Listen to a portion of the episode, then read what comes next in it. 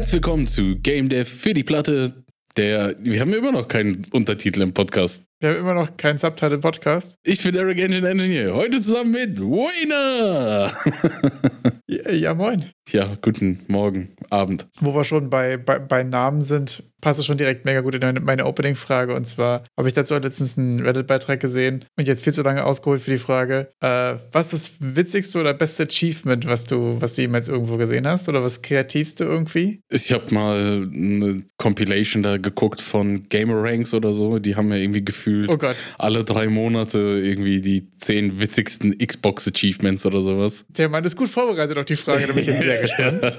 ja, das dachtest du, ich sei gut vorbereitet und hier ist auch mein Wissen auch also, wieder ja, zu Ende. Jede Woche ein Ranking und ich kann mich an nichts davon erinnern. Exakt. das sind dann sehr irgendwie schön. solche, man versucht, ähm, dem weiblichen Mitspielprotagonisten unter den Rock zu lunzen oder sowas. Das sind dann immer solche. Das ist tatsächlich der Opener des Reddit-Beitrags auch gewesen. ja. Und zwar ist der in Lollipop Chainsaw gewesen. Und der Titel von dem. Genau, ja, ja. Äh, der Titel von dem Achievement ist auch I swear I did it by mistake.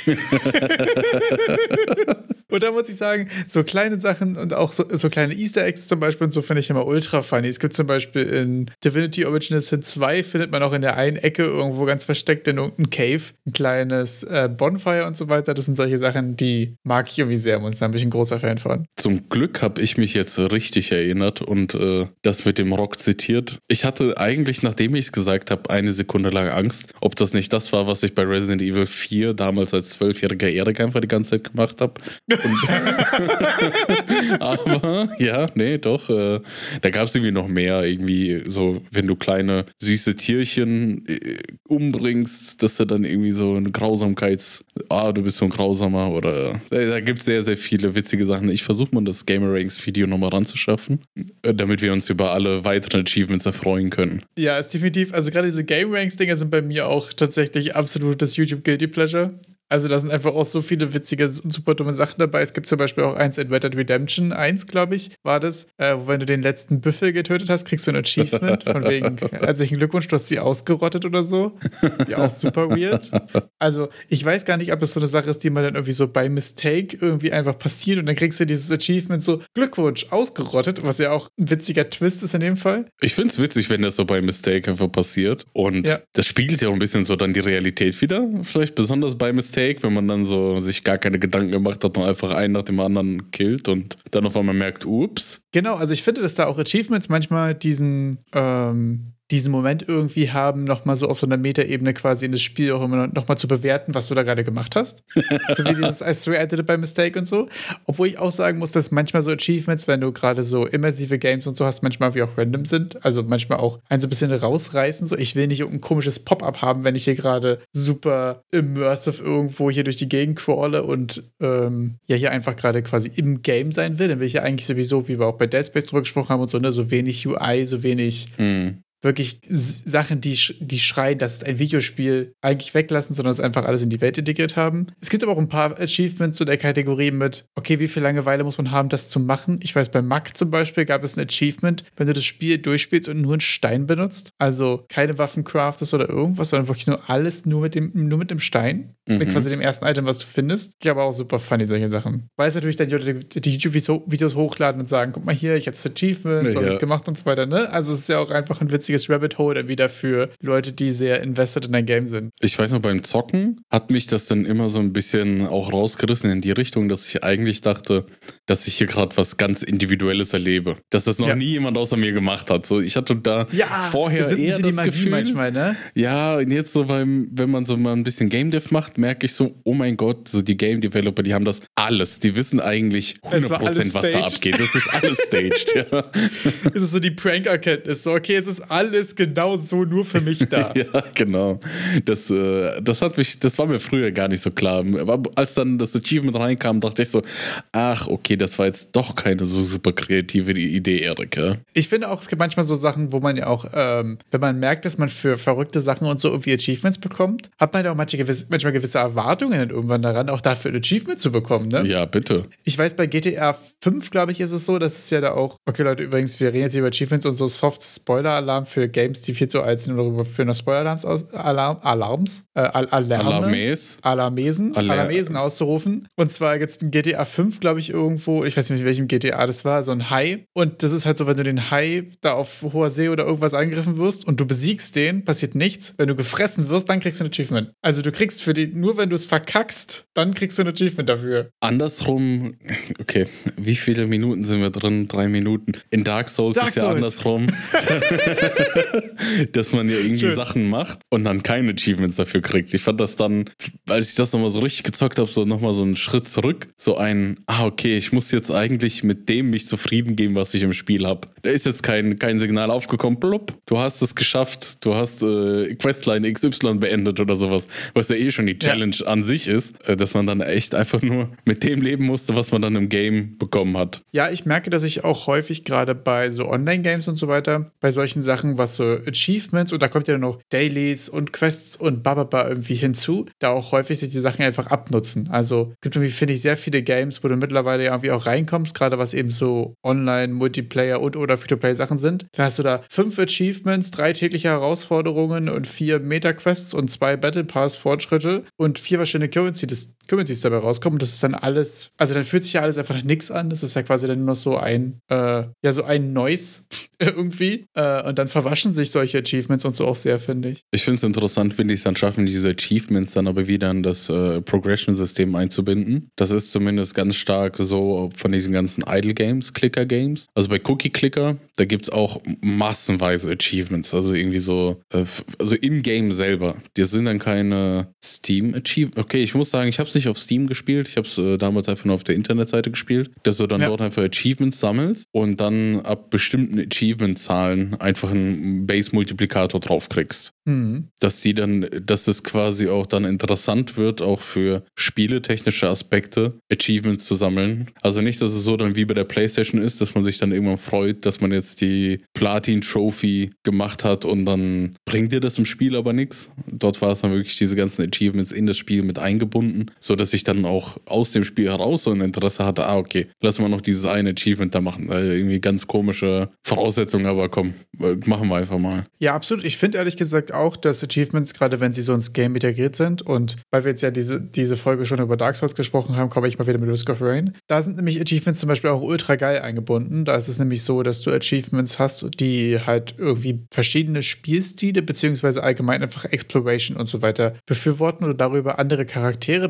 beziehungsweise alternative Fähigkeiten für die Charaktere freischalten kannst. Und auch die anderen Items und so weiter. Also die ganze gesamte Meta-Progression über neue Charaktere, neue Items und so weiter läuft nicht linear, sondern bei den meisten Sachen über spezielle Progression-Sachen. Es gibt zum Beispiel, ich glaube, ich brauche nicht mehr über Spoiler-Alarm sprechen von, von, von, ähm, von Risk of Rain oder jedenfalls äh, ist es so, dass irgendwann da steht, äh, du musst mit der Fuel Cell irgendwo, glaube ich, entkommen oder irgendwas. Und der Plot-Twist davon ist, wenn man dann anfängt, diese Fuel Cell zu suchen, dass die auf der Rückseite von dem Escape-Pod ist, mit dem du landest, ganz am Anfang. Und da ist quasi ein Item, was du mitnehmen musst, was explodiert, wenn du low äh, life bist und was du dann versuchen musst, noch zu einem speziellen Ort quasi zu carryen und über das alles schaltest du halt einen neuen Charakter frei. Und das sind so Achievements, die halt irgendwie so Exploration oder auch mal andere Spielstile quasi auszuprobieren äh, benefiten. Und das finde ich dann immer sehr nice, weil dann passt es auch wieder gut ins Game rein und bricht es so nicht so aus der Immersion. Bei Vampire Survivors gab es auch bestimmte Sachen, die erst durch Achievements freigeschaltet wurden und durch bestimmte Anzahlen an Achievements, was auch dann dazu geführt hat, dass ich andere Charaktere verwendet habe als die, die ich eigentlich bevorzugt habe.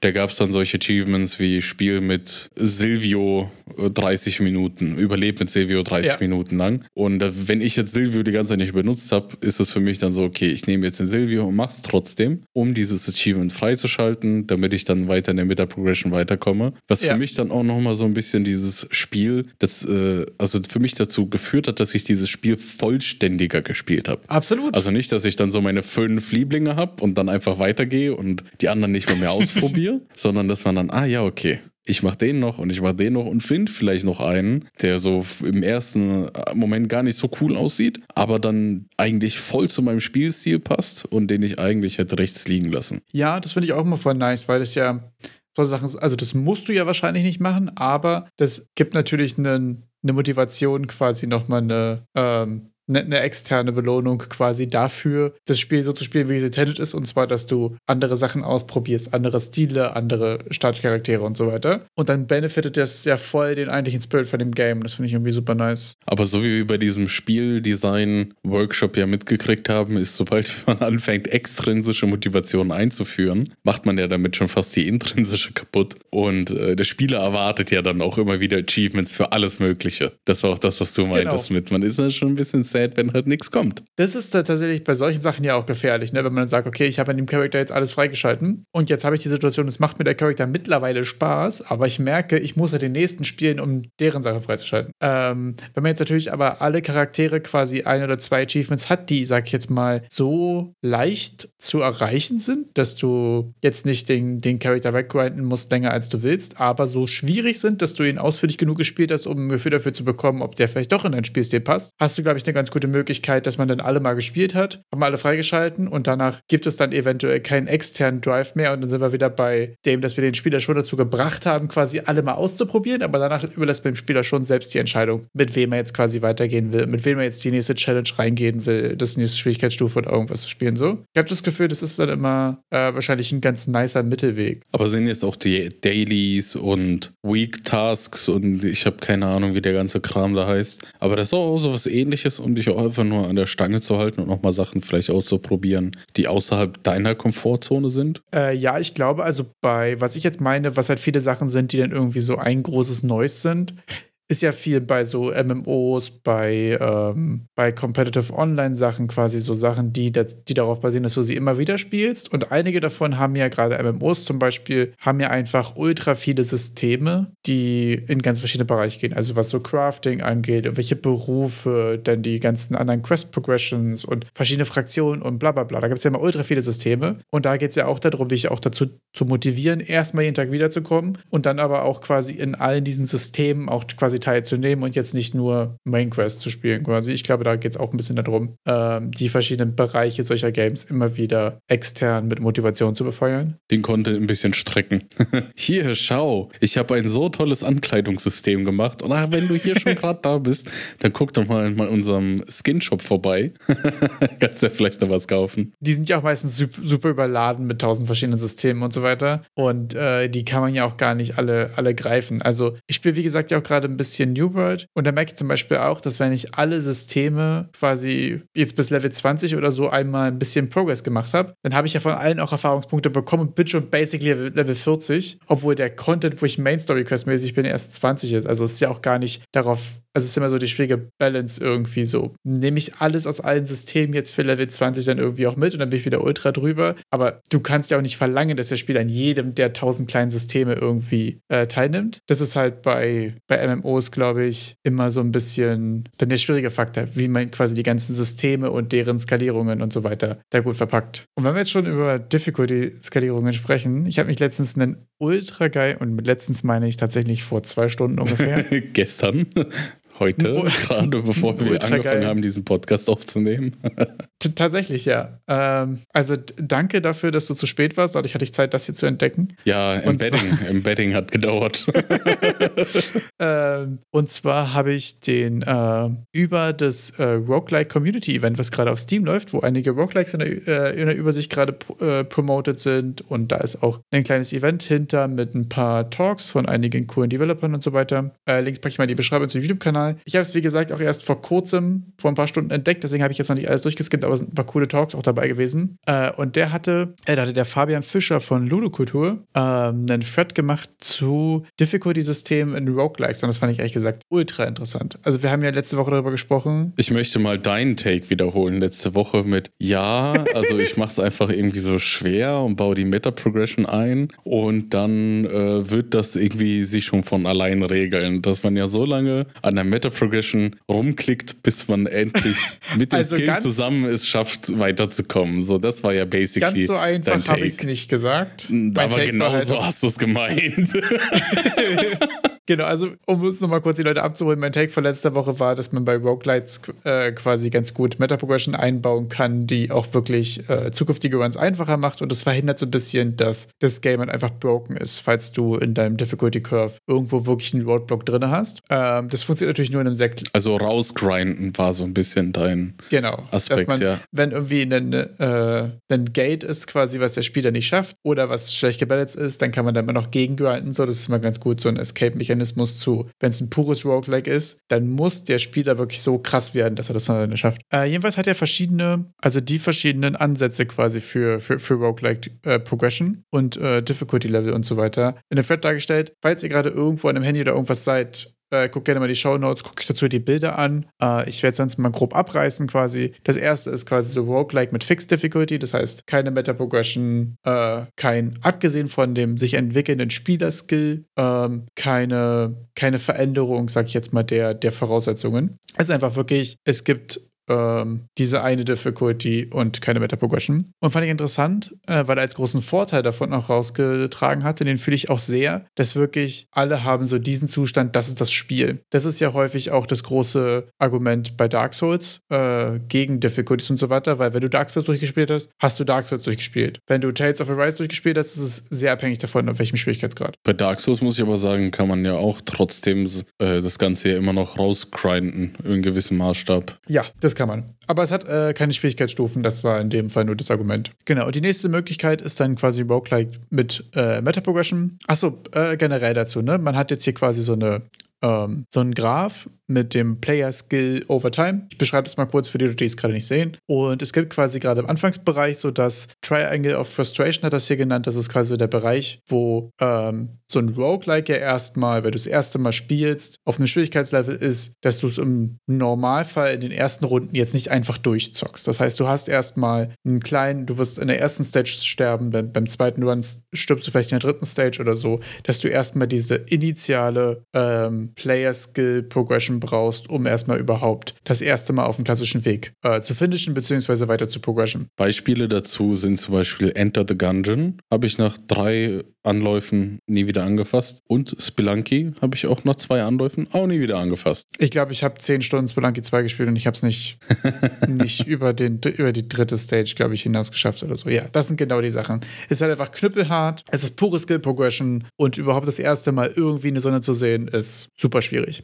Und dann, und das ist wirklich auch ein Problem, was ich in sehr vielen Rogue-Likes und Lights habe, hast du dieses, er hat es hier genannt, das Reset-Problem. Er hat sich dabei auch auf einen Artikel bezogen, den werde ich aber unten verlinken. Äh, fand ich sehr interessant. Und zwar hast du dann irgendwann das Problem, dass du halt die ersten drei bis fünf Stages halt einfach auswendig kennst. Und die sind sehr, sehr einfach. Und danach kommt erst quasi der neue Content, der eine Herausforderung ist. Und du heißt, du hast am Anfang einen sehr repetitiven, sehr einfachen Grind, wo du immer wieder die ersten zehn Level spielst, wo du immer wieder die ersten Sachen rein musst. Wo ja viele Roguelikes dann auch Ansätze haben, wie du kannst die ersten zehn Level skippen oder du kannst beim zweiten Boss reinsteigen oder irgendwas. Das sind ja schon so jetzt die, die Lösungen von manchen Games dafür dafür, aber wenn du das halt nicht hast, hast du irgendwann so, dass die ersten x Stages quasi oder x Minuten, die du spielst, mehr oder weniger redundant sind, weil du einfach nur runter, runter spielst und das immer wieder dasselbe ist. Und das wird irgendwann sehr einfach bei, bei steigendem Player Skill. Und danach kommst du quasi erst, wenn du dann weiterkommst, wieder in die klassische Progression, die klassische Heroes Journey, wo dann danach wieder der herausfordernde Content kommt. Und je nachdem, wie lang und wie groß dein Game ist, wenn du so einen Run von einer Stunde hast, aber der wirklich neue Content und die wirklich Herausforderungen sind quasi in den letzten 10 Minuten davon, kann es auch sehr frustrierend werden werden. Also weil du ja 50 Minuten quasi wieder nur dasselbe machst, was du schon tausendmal gemacht hast, um deine letzten 10 Minuten erst wieder rauszufinden, was es quasi Neues gibt und so. Das ist gerade bei Games, die, ähm, die eben keine Difficulty, irgendwas Progression haben und die sehr lange Runs haben, das Problem. Das ist wie wenn man immer wieder anfangen muss, die Pizza vom Rand zu essen, aber dann satt wird, bevor ja. man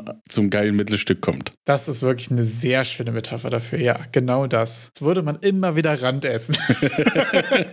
ja, nee, das ist wirklich ein sehr schöner Vergleich, genau. Und dann gibt es sozusagen als erste Alternative dazu Meta Progression. Die macht halt das Ganze Overtime immer einfacher. Wenn wir aber Meta-Progression in dem Fall ohne Schwierigkeitsgrade haben, haben wir halt das Problem, dass Overtime der Player-Skill größer wird und das Game aber leichter wird. Und dann hat man natürlich irgendwann so eine Schwelle, wo man sagt, okay, jetzt bin ich quasi krass genug, um die nächsten Gates irgendwie auch zu hitten. Und man hat aber dann das Problem, dass wenn der Player-Skill zu hoch wird und die Meta-Progression das Game ja leichter macht, dass man irgendwann so, er hat es hier Permanent Boredom genannt, was ich eine sehr gute Beschreibung finde, wenn es halt einfach insgesamt insgesamt dann zu, zu, zu, leichter, äh, zu leicht wird. Wir haben aber bei dem Roguelike mit Meta-Progression aber ja quasi immer noch das Problem, dass man dieses äh, Reset-Problem hat. Ne? Also das verschwindet genau. ja nicht, weil den Anfang muss man ja auch immer machen. Auf jeden Fall. Also das Ding ist halt, dass ähm, durch die Meta-Progression das Reset-Problem besser oder kürzer werden kann. Mhm. Ähm, was ich bei vielen Games nämlich den Vorteil sehe, dass du durch die Meta-Progression du den redundanten Teil auch jedes Mal schneller und besser spielen kannst, beziehungsweise Meta-Progression kann ja auch gerne Teil sein von du skippst X-Stages oder andere Sachen. Ach so, das große magische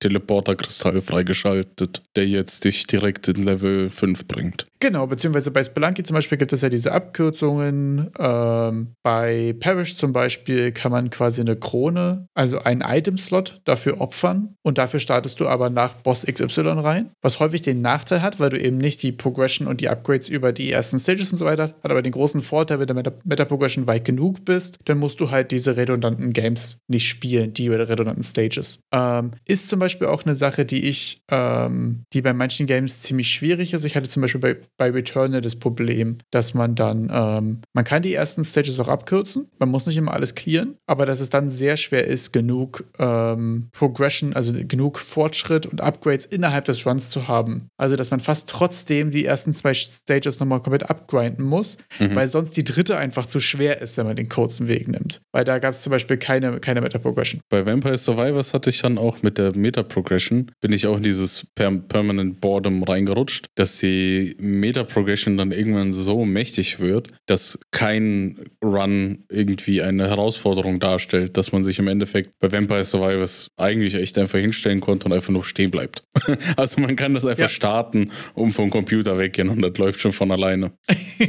genau. Hier ist ja auch Hades zum Beispiel mit aufgelistet, was dann irgendwann ja dieses Heat-System hat, wo du selbst ähm, neue Herausforderungen auch auferlegen kannst. Du hast so ein bisschen versucht, diesem Permanent Boredom äh, entgegenzuwirken, aber das ist ja eben genau dann das Thema. Und jetzt denkt man sich, naja gut, dann packen wir eben Difficulty Levels rein. Und das äh, hatte den großen Vorteil, dass man damit dann das Spiel in Stufen sozusagen wieder schwieriger machen kann, abhängig von dem Player Skill. Das hat den großen Vorteil, dass man, ähm, dass man erstmal diese redundanten Sachen abgekürzt bekommt und dass man dieses Permanent Boredom nicht erreicht, obwohl man trotzdem ja overall ein Gefühl von Progress und stärkeren Gegnern, krasseren Stages und so weiter hat. Das wäre aber jetzt etwas, was ich jetzt auch ähm, auswähle, selbst die Difficulty? Ja, im Normalfall schon. Das gab es zum Beispiel sehr viel bei, äh, bei Monster Train zum Beispiel hatte ich das und auch bei, bei Slave Spire gab es ja diese Ascensions quasi. Ach ja, das wird auch hier als Beispiele aufgeführt. Hades, Dead Cells, Monster Train ah, und Slave ja. Spire. Genau, genau. Bei Hades ist es dann dieses Heat-System und so weiter. Gibt es dann auch irgendwie mehr Reward, wenn du dann Higher Difficulty ja. auswählst? Ja. Die haben dann auch immer mehr oder andere Rewards quasi, beziehungsweise es geht auch sehr häufig darum, äh, halt bei Stufe 10 oder irgendwas bei, de, bei dem Progress werden dann neue Sachen unlocked, andere Sachen oder die Story progresst sich oder so. Es gibt quasi irgendeine Art von overarching Motivation dafür. Bei Ship mhm. of Fools zum Beispiel ist es so, dass jedes neue Leuchtturmlevel ähm, neue Sachen für dich freischaltet, aber auch die Gegner von einer Weise sch schwerer macht zum Beispiel. Also es gibt dann neue Map-Mechaniken und so, dafür sind die Gegner zum Beispiel aber auch krasser. Ähm, das ist dann immer so, was sich in beide Seiten gibt. Es gibt einerseits quasi dieses Power Fantasy Skalierungsding rein, aber es gibt auch immer neue und Gameplay verändernde Herausforderungen und so weiter. Das Einzige, was hierbei wirklich sehr schwierig ist, ist, dass wenn du für jede Stufe eine explizit schwere Stufe hast, dass wenn die Stufen zu leicht und zueinander sind, dann fühlt es sich sehr nach Grind an. Dann spielst du wieder eine Stunde, um das nächste Mal zu spielen, was 10% schwieriger ist. Ja, wow. Dann spielst du wieder eine Stunde einen Run, das ist wieder 10% schwieriger. Ja, wow. Das ist super schwierig, da äh, gute Abstufungen zu machen. Beziehungsweise, wenn die halt zu schwer sind, dann bist du sehr lange stuck auf einem Schwierigkeitsgrad und dann hast du irgendwann wieder das, äh, das Reset-Problem. Also da ähm, ist die Auswahl der richtigen Stufen und so weiter dann äh, wieder ein interessantes Problem.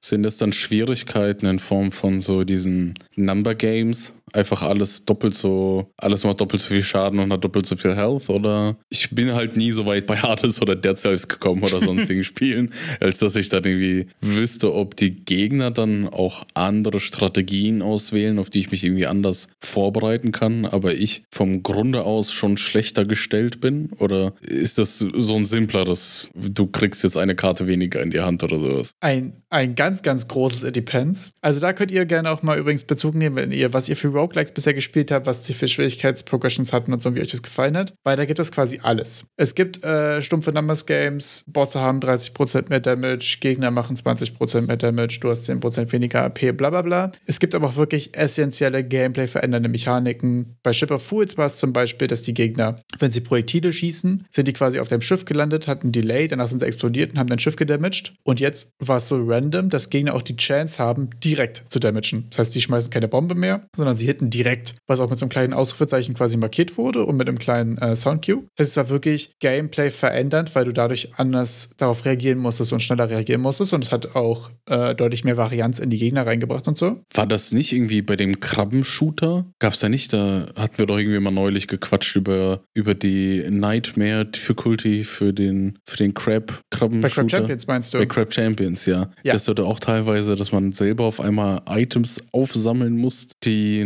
normalerweise automatisch gelootet wurden oder sowas. Ach so, hier, No Automatic Crystal Collection bei Crab Champions. Ja, okay, gibt's sogar. Okay, funny, ist mir nicht aufgefallen. Äh, bei Crab Champions ist zum Beispiel ganz viel Numbers Game, mehr Gegner, mehr Burr, ganz äh, alle, einfach alles mehr Damage, alles größere Range, bla bla bla. Äh, das ist sehr viel so lineare Progression. Und es gibt dabei noch zwei wesentliche Unterschiede. Bei Monster Train und auch bei Ship of Foods zum Beispiel ist es so, dass es einfach einen Schwierigkeitsgrad gibt und wenn du den schaffst, gibt es den nächsten. Bei sowas wie hartes Heat-System und auch bei Crab Champions und so weiter sind es viele Modifier und das ist so ein Pick-Your-Poison-System. Du musst quasi zehn Punkte zum Beispiel auswählen und dann kannst du so, okay, Bosse haben neue kranke Mechaniken, gibt dir fünf Punkte, Gegner haben 20% irgendwas. Genau, sonst gibt es nämlich bei, äh, bei Crab Champions gibt es sogar beides. Es gibt quasi den festen Schwierigkeitsgrad und es gibt noch diese Modifier Mhm. äh, wo das so ein Pick-Your-Poison-Ding ist, wo man sich nochmal äh, Bonus quasi reinstecken kann. Da kann man sagen, ich habe hier mit minus 20 noch gespielt oder irgendwas. Da gibt es super viele Möglichkeiten. Und das Letzte, was ich persönlich, ich habe ja mich äh, mit Roguelikes und so schon wieder, ist bei mir sowieso absolutes Rabbit Hole. Aber was ich nicht kannte, was ich super interessant fand, es gibt auch Roguelikes mit dem Ranking-System in Difficulty Scaly. Und das heißt, wenn du gewinnst, wenn du krass performst, wird das Game schwieriger. Wenn du verlierst und so weiter, dann wird das Game wieder leichter. Und das finde ich einen abgefahrenen Approach. Ich finde den äh, an sich mag ich das, glaube ich, nicht, für mich persönlich. Also, das hat so ein bisschen Touch von wie, wie dieses Autoscaling einfach, Autoleveling von Enemies um mich herum. Und das nimmt mir ganz stark mein Gefühl für Progression. Also, so da, da, da kriege ich ja gar nicht mit, ob ich jetzt vom Skill besser werde oder ob die Meta-Progression mich jetzt zum super krassen Over-Hero macht. Da ist ja dann irgendwie, es fühlt sich ja immer gleich an. Ja.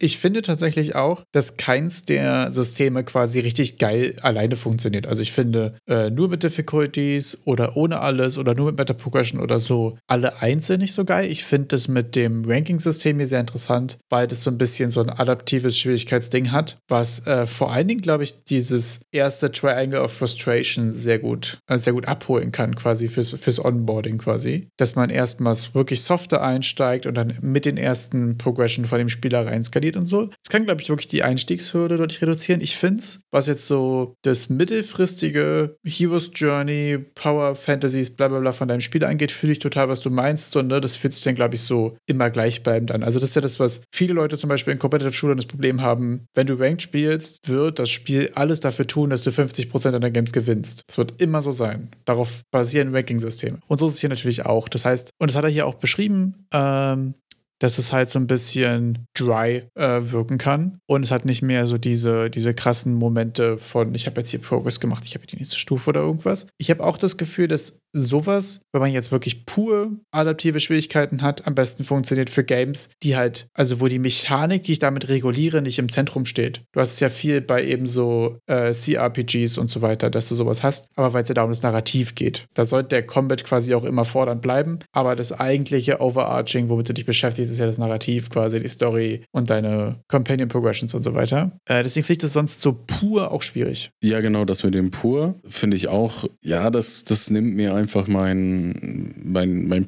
persönlichen Progress weg. Aber wir haben ja vorhin schon über Resident Evil kurz gequatscht. Ich glaube, bei manchen Schwierigkeitsstufen war das so adaptiv in Ranges. Ich glaube, bei Resident Evil 4 war das quasi das Ding, genau. Ja, dass du dann deine, schon deine Schwierigkeitsstufen hast und innerhalb von der Schwierigkeitsstufe du dann aber trotzdem so, so ein bisschen adaptiv hast. Also es geht so ein bisschen nach oben, wenn du gut bist, oder ein bisschen nach unten, wenn du schlecht bist, damit da nochmal feiner unterschieden werden kann. Ich kann mir das auch gut vorstellen, dass das mit diesen Difficulty Levels aus dem vorherigen, also dass man dann so einzelne Schwierigkeitsstufen hat und ja. dass man aber innerhalb von denen dann so eine Range-Nummer hat, in der es adaptiv ist. Absolut. So dass wir dann auch vielleicht das dann, weil du hast ja gesagt, es könnte ja sein, dass ein Sprung in der Schwierigkeit zu groß ist, aber wenn du es ja so adaptiv gestaltest, so in gewissen Ranges, dann würde sich das zu niedrige ja so ein bisschen erhöhen über die Zeit und das zu hohe ja. Difficulty halt absenken und das gleicht sich dann so ein bisschen an. Das finde ich wirklich auch eine gute Idee, genau, dass man damit eventuell quasi so Gates, die man für den Progress setzt, ähm, dann Overtime quasi auch entgegenwirken kann, indem man entweder mit Meta Progression nach oben oder mit additiver Schwierigkeit nach unten gegenreguliert quasi. Ähm, kann ich mir auch wirklich gut vorstellen, dass das da wirklich ein netter,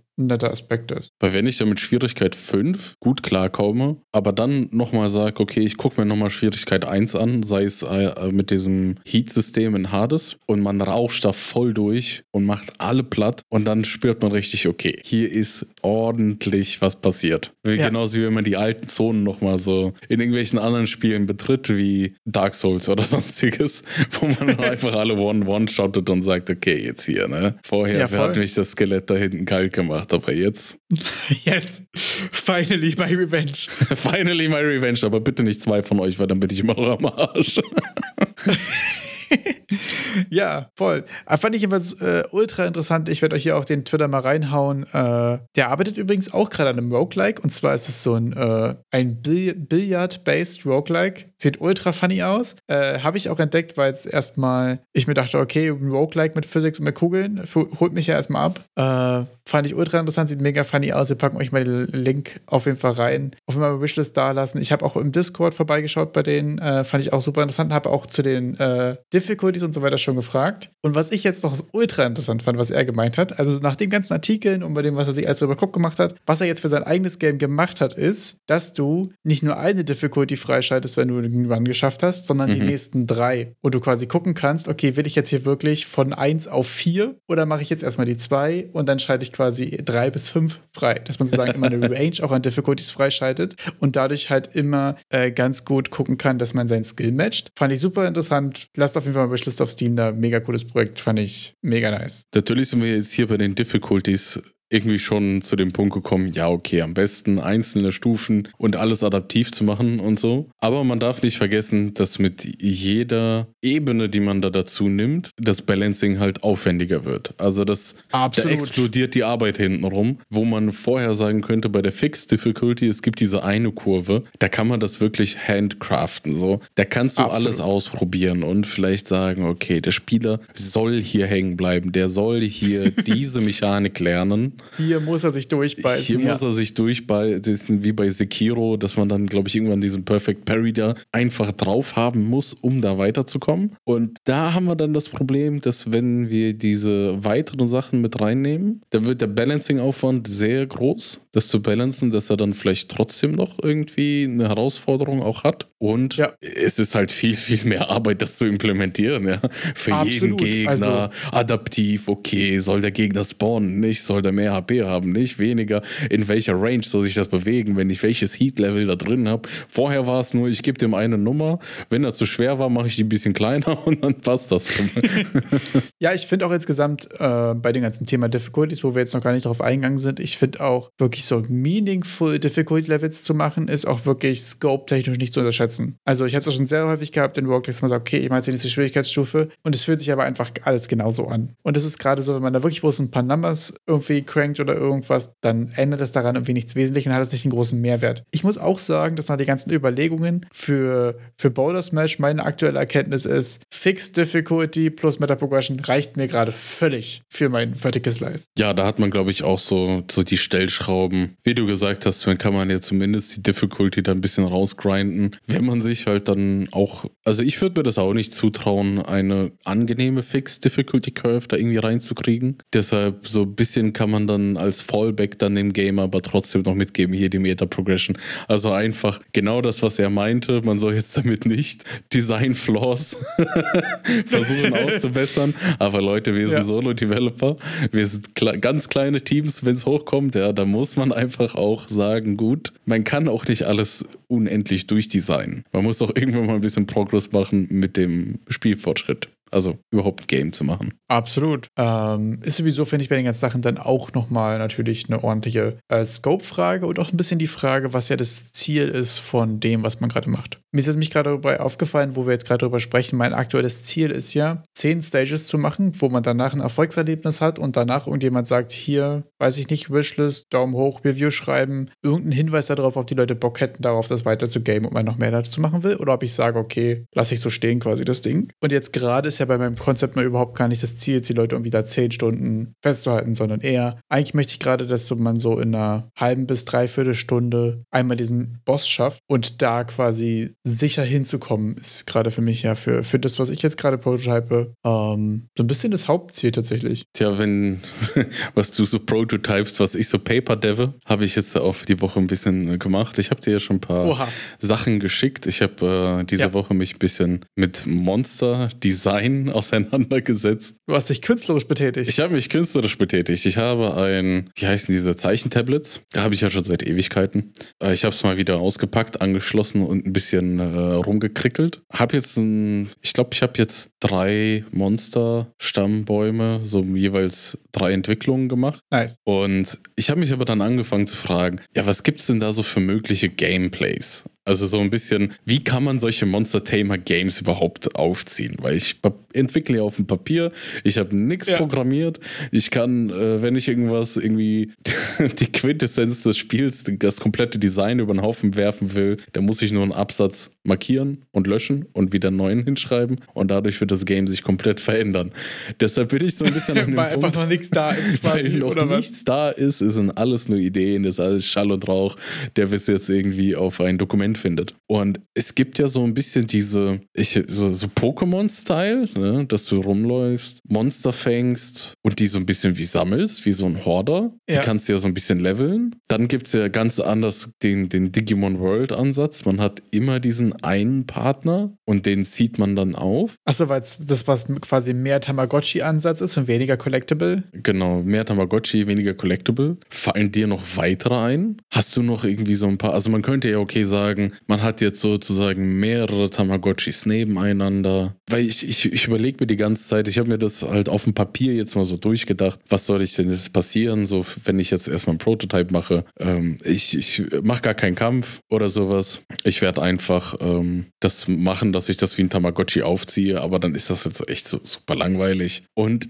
äh, man hat halt immer nur einen. Also man muss sich auf einen fokussieren. Soll man dann mehrere Tamagotchi okay. nebeneinander haben oder weil bei Pokémon ist immer das Coole gewesen, catch 'em all. Ah ja, Mann, jetzt sehe ich den da und will den haben und fangen. Ja. Kennst du da noch andere Ansätze? Ich wollte oder kennt ihr alle andere Ansätze? Jetzt direkt mal in die Community gerichtet. Äh, ich habe tatsächlich, ehrlich gesagt, Monster Tamer sind irgendwie gar nicht so, so richtig mein Genre, gar nicht so viel gespielt und so. Ähm, die meisten haben ja so Combat-Systemmäßig immer so klassisch Turn-Based. Ich glaube, Digimon World ist da schon wirklich der, der, der Außergewöhnliche irgendwie. Also, wenn ich zu Combat komme, werde ich auf gar keinen Fall Turn-Based machen. Ich will da auch so weit weg wie möglich von Pokémon sein. Ich muss sagen, ich finde den klassischen Pokémon Turn-Based Combat auch übertrieben langweilig. Also, weil, dass du quasi ja hauptsächlich so ein Resistenz-Ding hast und du hast immer nur eins gegen eins und Turn-Based, okay, mittlerweile ist glaube ich auch zwei gegen zwei oder vielleicht drei gegen drei ja, oder so. Ja, lass es drei gegen drei sein, die, was weiß die ich. Die klassischen Oldschool JRPGs haben vor 20 Jahren schon vier, fünf Leute gehabt, weißt du, und das war irgendwie, hat sich komplexer und so angefühlt. Ich finde auch wirklich dieses Monster-Tamer in Echtzeit-Combat irgendwie super interessant, weil das hier sehr viel aufmacht. Es gibt ja gerade auch dieses äh, Pale Word, Pal Word. Pokémon mit Waffen. Pokémon mit Waffen, wo die quasi mehr oder weniger als Companions dabei hast und so. Ich fände zum Beispiel in dem ganzen Breeding-Mechaniken und so weiter, könnte ich mir das tatsächlich auch als Autobattler ganz gut vorstellen. Das habe ich mir nämlich auch gedacht. Da irgendwelche, irgendwas,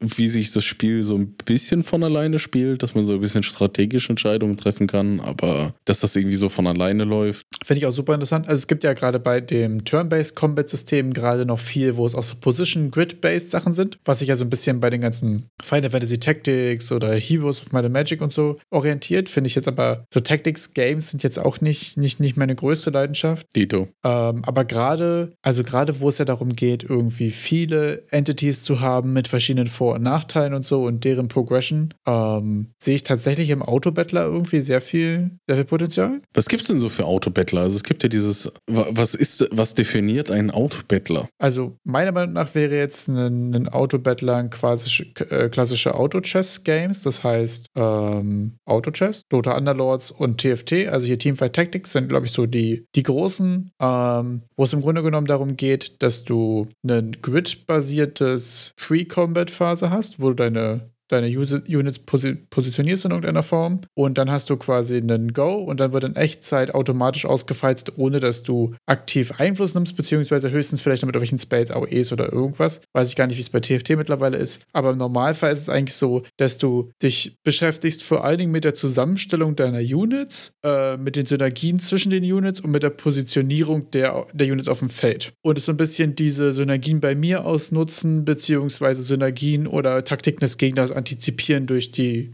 Anordnung und so weiter. Das sind eigentlich so die wesentlichen Faktoren, würde ich sagen. Und dann hast du dich beim Autobattler jetzt, äh, das sind ja sonst eher so competitive turn-based, also rundenbasierte Sachen, wo jetzt ich sage, ich spiele jetzt eine Runde gegen zehn andere Leute oder irgendwas, ne, wo du dann ja die auswürfelst, welche Units du hast und welche zusammenpassen und so weiter. Aber das wäre ja dann bei dir wahrscheinlich eher die Breeding-Mechanik. Dann Autobattler ist ja schon eher als Begriff auch in dieser Richtung Auto-Chess und alles, so wie ich verstanden habe, weil ich habe auch so ein bisschen danach gesucht. Was ich mich aber frage, wie wie könnte man so Games nennen, wie zum Beispiel Loop Hero? Also das spielt sich auch so ein bisschen von alleine. Und ich muss Ja. da so ein bisschen dem, okay, ich kann so ein bisschen Ausrüstung machen, das Feld verändern, aber das, das ist auch ein bisschen gefühlt so, ja, also ich hätte es im ersten Moment Autobettler genannt, aber ich habe nach, äh, nach ein bisschen Recherche erkannt, dass Autobettler eigentlich äh, einen ganz festen Begriff hat, also ein ganz fest definiertes Genre fast schon ist. Ich glaube ehrlich gesagt, dass Autobattler im PC-Kontext mehr Auto-Chess sind und Autobattler im Mobile-Kontext mehr sowas wie Loop Hero, Hm. äh, wo du ja auch hier Raid, Raid Shadow Legends und so weiter dabei hast, äh, die ja auch viel darauf basieren, dass die Games sich von selbst spielen. Bei so ein großer,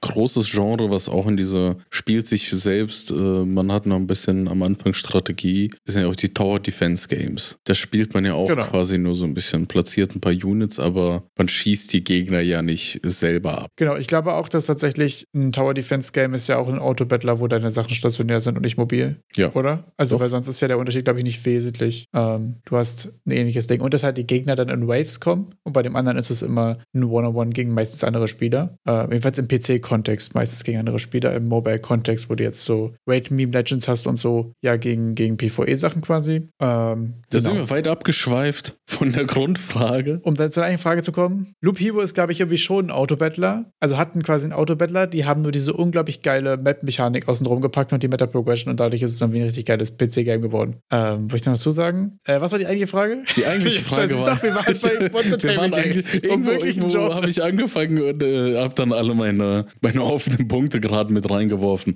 Ja, irgendwie, was es so für, für Mechaniken für diese Monster-Sachen gibt. Also irgendwie so, ich komme da die ganze Zeit mit, mit einer Richtung, also dieses Pokémon-Style mit Fangen und, und Sammeln und komme ich so ein bisschen an den Punkt, ja, ich möchte auch irgendwie, dass das Leben des Monsters auch, ich sag mal, vergänglich ist, dass man sich nicht zu sehr an Ja. eins klammert und ein paar, paar auch ausprobieren muss. Aber andersrum weiß ich immer, dass bei dass bei Digimon World äh, mich die Vergänglichkeit des Monsterlebens dann doch zu ängstlich gemacht hat, dass ich dann nicht zu sehr pushen wollte und nur gewartet habe, bis ich jetzt endlich die richtige Entwicklungsstufe habe, so dass man mal losgehen kann und ein bisschen Progress macht. Und dann ist die Frage so mehrere nebeneinander. Da hast du dann aber ja auch wiederum das Problem, dass du ja, wenn es schief läuft, dann hast du äh, die, die, ich sag mal, Entwicklungsstufen so all over the place. Der eine ist irgendwie gerade frisch geschlüpft, der andere ist schon kurz vorm Sterben und einen hast du, der vielleicht in der Blütezeit seines äh, Schaffens ist. Ah ja, das stimmt natürlich. Ich glaube, boah, ich glaube, das ist jetzt wie ein Vorschlag, der so richtig geil Scope Creep of Doom und man macht es sowieso nicht. Aber was jetzt bei mir aus dem Bauch aus meiner Reaktion war, ist ja, dass du dann entweder äh, sehr konkret hast, okay, ich habe jetzt hier drei und die haben immer denselben Zyklus und du machst quasi, okay, wenn ich dreimal verloren habe, dann oder halt nach so und so vier Tagen oder so und so viel Kämpfen oder irgendwas. Oder du machst es genau andersrum andersrum, nämlich du gehst einfach auf Masse und du sagst, okay, du hast hier eher irgendwie eine kleine Farm, wo du Kürbisse züchtest und die danach gegen die Möhren trainieren und dann werden die krasse Kürbismonster und irgendwas. Und du hast quasi sowieso immer so deine 20 kleinen, die gerade irgendwie noch rumhüpfen und immer die fünf krassesten nimmst du gerade mit auf eine Journey und dann hast du deine Meta-Progression. Ach so. Ich denke natürlich wieder an Roguelikes, weil ich die absolute Roguelike-Macke sowieso habe, aber dann hast du deine Meta-Progression quasi in deiner Base, wo deine Viecher sich trainieren und bla bla bla und immer krasser werden. Und du nimmst dir quasi immer mal fünf mit und gehst mit denen quasi auf eine, auf eine Journey und versuchst da irgendwie krass zu werden. Und dann kommst du wieder und dann haben die eben überlebt oder vielleicht auch nicht alle. Äh, und dann würdest du die da wieder hochpushen. Mehr so ein bisschen Darkest Dungeon-mäßig. Nur mit plötzlich hast du jetzt natürlich einen Farming-Sim Automatismus Factorio-Problem, was ich dir aufgequatscht habe damit. Aber so ein ganz kleines, ganz ein kleines. kleines. Problem. Ja. Einfach also, auf Masse so, gehen, ganz kleines Problem. Kurz so ein kleines System reingeschmissen. weißt, ich habe immer so, so, einen kleinen, so einen kleinen Feature-Request noch mitgebracht. Ja, weil eigentlich dachte ich mir auch so, äh, irgendwie ein Video über Roguelikes und hier Hades mit den Boons, glaube ich, die man dann immer auswählen kann. Hier die Waffe mit so ja. und so viel Damage. Und da dachte ich so, hä, wäre das nicht super cool, wenn mein Monster irgendwie zwei random Abilities Abilities immer hat, jedes Mal. Dass man dann da nochmal ein bisschen Variation kriegt innerhalb von einer Gattung, so dass es dann nochmal Abilities gibt, so dass ich ein gutes davon habe oder ein schlechtes. Also neben so den Stats, die man irgendwie grinden kann, dass man auch sagt, okay, das hier ist ein super Ding, da will ich richtig investieren, weil der jetzt Ability äh, äh super viel Damage hat und 20% flat mehr Damage macht als alle anderen. Sowas. Absolut. Ich glaube, da gibt es ja viele, also das würde, äh, ich bin gerade Loki echt Fan von dem Farming-Automatisierung Optimalisierungsansatz. Wenn du einfach dann quasi, okay, du hast jetzt drei Monstertypen. Einer ist eher Tank, einer ist eher Damage, einer ist eher Support. Jetzt mal, um kurz in Classic, Classic Triangles unterwegs zu sein, ne? Und du hast quasi einen Tank mit einer Variation mit, der hat jetzt viel physisches Schild, der andere hat viel magisches Schild und der andere hat jetzt viel die Fähigkeit, Agro von anderen auf sich zu ziehen. Und dann hast du irgendwie einen Support, der irgendwie jetzt magisches Schild für alle provided und einen Damage, der, weiß ich nicht, irgendwie eher Single Target oder AOE, je nachdem welche Situation. Dann kannst du ja quasi sagen, okay, ich will jetzt gerade von meiner Tank-Variation, habe ich drei. Nämlich jetzt den mit physischem Schild, nämlich den Support, der allen magisches Schild gibt und den Damage-Dealer, der gut ist gegen Single-Tage. Dann kann ich jetzt in der Kombination gut gegen den nächsten Boss rennen, zum Beispiel. Dass du darüber verschiedene Setups und so weiter hast. Das könnte ich mir mit deiner Idee, was die random gerollten Attribute quasi oder Bonus-Malus-Systeme angeht, eigentlich ganz gut vorstellen. Das ist das Schöne als Papierdev. Man kann jetzt mal anfangen. Aktuell so. ist alles möglich. Es gibt keine Grenzen. Ja, das ist das Schöne. Ich habe halt das andere schon, das mit dem wirklich einfach nur Tamagotchi, werde ich wahrscheinlich schon jetzt erstmal umsetzen, wenn ich jetzt ein paar Monster gemacht habe. Aber so, ja, es ist schon, es klingt schon auf dem Papier langweilig. Ich sage, wie es ist. Es wäre jetzt irgendwas, was man vielleicht im Hintergrund laufen lässt, aber man kann sich nicht wirklich, also ich würde mich nicht wirklich äh, aktiv damit beschäftigen. Du meinst, es carried nicht das Gameplay im aktuellen. Genau. Du gibst, also was ist denn aktuell deine Mechaniken quasi? Du hast ein, ich habe keine. Okay, du startest jetzt bei einem Ei. Was ist dein Core Loop? Ich fütter das Ei. Ja. und nach ein paar Tagen. Ich stell mir gerade vor, wie so ein Ei so ein Schnitzel hinschmeißt. ja, genau so. Man schmeißt im Ei das Schnitzel hin und dann verschwindet es und das Ei soll. Also ist es, wie gesagt, nur auf dem Papier. Ne? Ich habe mir das so durchgedacht, einfach jede, jede Aktion, ähm, mit jeder Aktion sammelst du Erfahrungspunkte. Dann so einen kleinen ja. äh, Tamer-Skill-Tree, dass du auch so eine gewisse Meta-Progression in der Aufzucht hast, dass es dann ja. schneller geht, dass sie länger leben und durch diese Meta-Progression im, im Tamer-Level, sage ich mal, kommst du überhaupt zu diesen höheren Entwicklungsstufen, dass du da so schon ah, ein bisschen die Game-Loop hast, dass du, wenn du startest, vielleicht mit ein bisschen Glück hier die zweite Evolutionsstufe mitkriegst, ja. aber noch bei weitem nicht weit genug wärst, um irgendwie zur dritten zu kommen, weil einfach durch Lebenszeitbeschränkungen und äh, Nahrungsaufnahmenbeschränkungen und sowas. Aber im Endeffekt ist es ja jetzt nur ein Tamagotchi und da passiert halt nicht viel. Aber wäre das vielleicht schon eine gute Baseline für ein Incremental Game, dass du quasi das versuchst, so gut wie möglich aufzuziehen und dann schickst du den quasi los auf die, auf die Quest, die aktuell aber ja keine Implementierung ist, sondern nur ein Auswürfler mit, okay, wenn er die Stats hat, dann erbeutet er das und das und seine Erfolgschance ist das und das. Und dann kommt er quasi wieder oder eben nicht und dann züchtest du den nächsten hoch und dann hast du quasi schon mal so ein bisschen das. Irgendwann kannst du dir dann so ein Ei-Brüte-Ding holen, was es für dich macht und dann kannst du fünf gleichzeitig machen. So die klassische Cookie-Clicker-Progression ist doch sowas, oder? Dass du das erst mal manuell machst, danach automatisierst du den Schritt, danach optimierst du den Schritt, danach machst du den nächsten manuell. Und darüber könntest du ja quasi das, das Gameplay Combat, über das wir sonst gesprochen haben, ja erstmal als ein, eine Auswürfelung offscreen passieren lassen. Feier ich. Und den Rest schon mal als Incremental aufbauen. Also ich feiere das, weil, weil ich habe wirklich äh, diese. Ich hatte schon, das äh, ist so simpel, dass es einfach geil ist, dass dann einfach so ein kleiner Stat-Check ist mit ein bisschen Randomness. Genau. Und ähm, das war mir, ich habe die ganze Zeit zu kompliziert gedacht. Aber ich meine, ich habe schon auf dem Papier gesehen, Alter, das wird, das ist alles zu viel. Also, und deshalb habe ich dann immer Ja. weggeschmissen und bin dann wieder beim Base Tamagotchi Play geblieben. Genau, also wenn es damit ja schon Bock macht, quasi immer mehr und immer geilere Viecher quasi zu züchten, immer coolere Entwicklungen zu bekommen, kannst du dir immer noch überlegen, was das eigentliche Game hinten dran sein soll. Ich habe auf jeden Fall schon so, so äh, richtig Bock auf Necromancer-Viecher. Wenn sie tot sind, wieder von den Toten zurückholen, ja. Okay.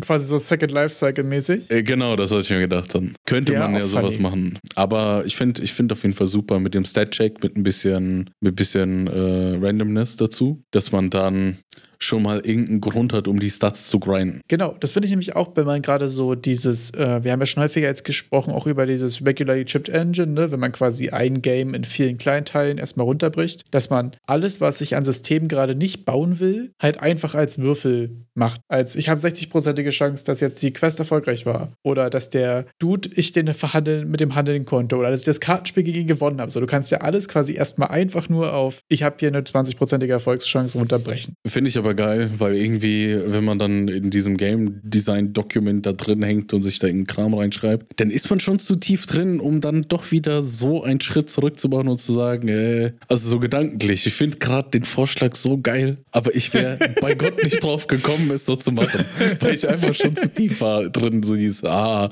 hm, was soll ich denn da, da noch machen? Ja, wenn man so drin Aber ist. so ein simpler Stat-Check, das ist geil. Es geht mir auch sehr häufig, dass ich wieder so einen Tag später irgendwie so eine Erkenntnis habe. Ich habe äh, gestern und heute äh, angefangen, mal an Boulder Bash ein bisschen an den, an den Visuals was zu machen. Und ich habe jetzt in der Baseline erstmal Synthi-Assets genommen äh, und ich habe dieses Pro Pixelizer Plugin schon mal mit reingenommen, ausprobiert, über das wir gesprochen haben, was quasi 3D-Objekte so äh, in Pixel Art quasi macht und was auch eine Menge coole Effekte hat, auch mit Outlines und so weiter. Und ich werde auch mal Screenshots noch in den Discord posten und so weiter. Und ich habe jetzt sagen so eine ähm, die Spitze eines Berges gemacht und mit der Spitze meine ich einfach so eine Plattform, die einfach so, ein, so eine Bergspitze ist und im Hintergrund quasi so ein paar Bäume und ein paar Wolken und noch so einen kleinen Horizont gemacht. Habe das so pixelized und das sieht erstmal relativ cool aus und ich habe übertrieben viel darüber gelernt, was der Artstyle und die Perspektive auch für mein Gameplay bedeutet. Ich habe mich festgestellt, erste große Erkenntnis, je mehr Action in dem Spiel, Mhm. desto unspektakulärer ist der Background, weil er sonst ablenkt. Ich habe, äh, so habe ich jetzt auch hier die, den, den Fabian Fischer mit seinem Zeug und so entdeckt, weil ich ganz viel auf Steam unterwegs war, mit 1000 Roguelikes angeguckt habe. Und äh, meine Wishlist und mein Geldbeutel haben dabei auch geweint, kurz ein bisschen. Aber ähm, so wirklich aufwendige, coole Hintergründe hast du nur bei Spielen, die sehr langsam sind. Und das merkt auch, macht auch mega Sinn. Ich hatte erst noch, dass meine Wolken und meine Bäume sich alle ein bisschen bewegt haben und so ein Kram. Und es wird super schnell viel zu viel, wenn du eigentlich Action und Chaos auf deiner Mainstage im eigentlichen Kern-Gameplay haben willst. So viel, zu viel Noise dann im Hintergrund. Genau, das ist auch dann noch schwerer, den Fokus zu behalten. Und ich habe auch gemerkt, dass ich das bei dem Pixelartigen insgesamt auch ein bisschen schwieriger finde. Ähm, das addet einfach so ein bisschen Visual Noise dem Ganzen, wenn es so in 3D und pixelig ist. Ja. Ähm, Das stimmt. Gerade bei sich bewegenden Objekten. Ja, gerade allein dieses Pixel-Look. Man hat ja in den Pixeln immer schon so eine gewisse Unruhe durch die Animationen, dann, wenn man so eine Idle drin hat. Da flick, Genau. flackert das dann so, wenn das von einem Pixel auf den anderen springt, wo du eigentlich eine stetige Bewegung hättest, normalerweise. Genau. Normal 3D ohne Pixelizer, hat man dieses Flackern dann. Genau, bei mir ist es ja auch so, dass es auch noch pixelized ist und Kugeln, die sich die ganze Zeit drehen. Also, Und ich habe jetzt gerade die Quaternius Mini-Monster drin. Ich packe euch da mal Screenshots in, in Discord. Und die, die sich drehen, ist das schon sehr viel Noise quasi an sich bewegenden, verändernden Pixeln. Wenn du jetzt sonst einen klassischen Sprite hast, der über die Map läuft, dann ändern sich ja die Pixel an sich nicht, sondern es bewegt sich einfach nur im Raum. Und so ist es aber die ganze Zeit quasi, was? Das heißt, ich merke, dass ich den Hintergrund nochmal ein deutliches Stück runterbrechen muss. Auch wenn es jetzt erstmal cool aussah, was ich da irgendwie gebastelt habe, war ein interessantes Experiment auf jeden Fall. Mhm. Und ich habe vor allem noch gemerkt, ich habe ähm, dafür, dass es mit dem, ähm, dass es mit dem Horizont hinten cool aussieht und mit den Bäumen und so weiter, habe ich das Field of View relativ hoch gemacht. Ich glaube, es sind per Default so 50. Mhm. Ich glaube, ich war jetzt bei 60 oder 70 zuletzt, was super cool aussieht, wenn es still ist, was aber, wenn ich es spiele, super beschissen ist, weil ähm, mein Spieler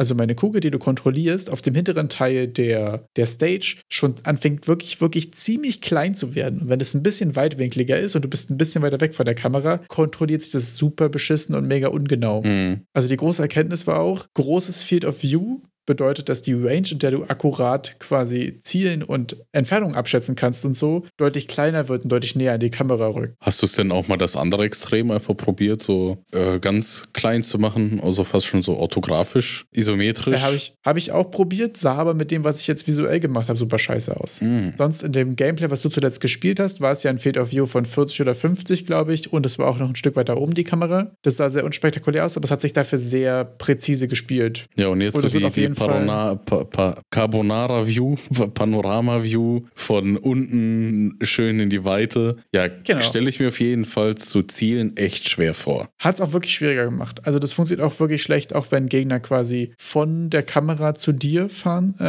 rollen, dann fahren, weiß nicht, zack, boom, plötzlich die, die, ein Auto. Die wird einfach nur kleiner, die Kugel, bupp, weg bin ich. Ja, genau. Also es ist einfach schwieriger, irgendwie die Sachen einzuschätzen und so. Und da merke ich, ich habe irgendwie so lange an dem Artstyle geschraubt, bis es irgendwie cool aussah. Und dabei aber die Implikationen für das Gameplay gar nicht auf dem Schirm gehabt. Das war super interessant. Also ein bisschen natürlich schon, das ist schon offensichtlich, aber wie es sich dann nachher wirklich anfühlt, muss man einfach ausprobieren. Ist jetzt noch irgendwie bewegende Kamera bei dir ein Thema? Das hast du ja irgendwie mal die Woche reingeworfen.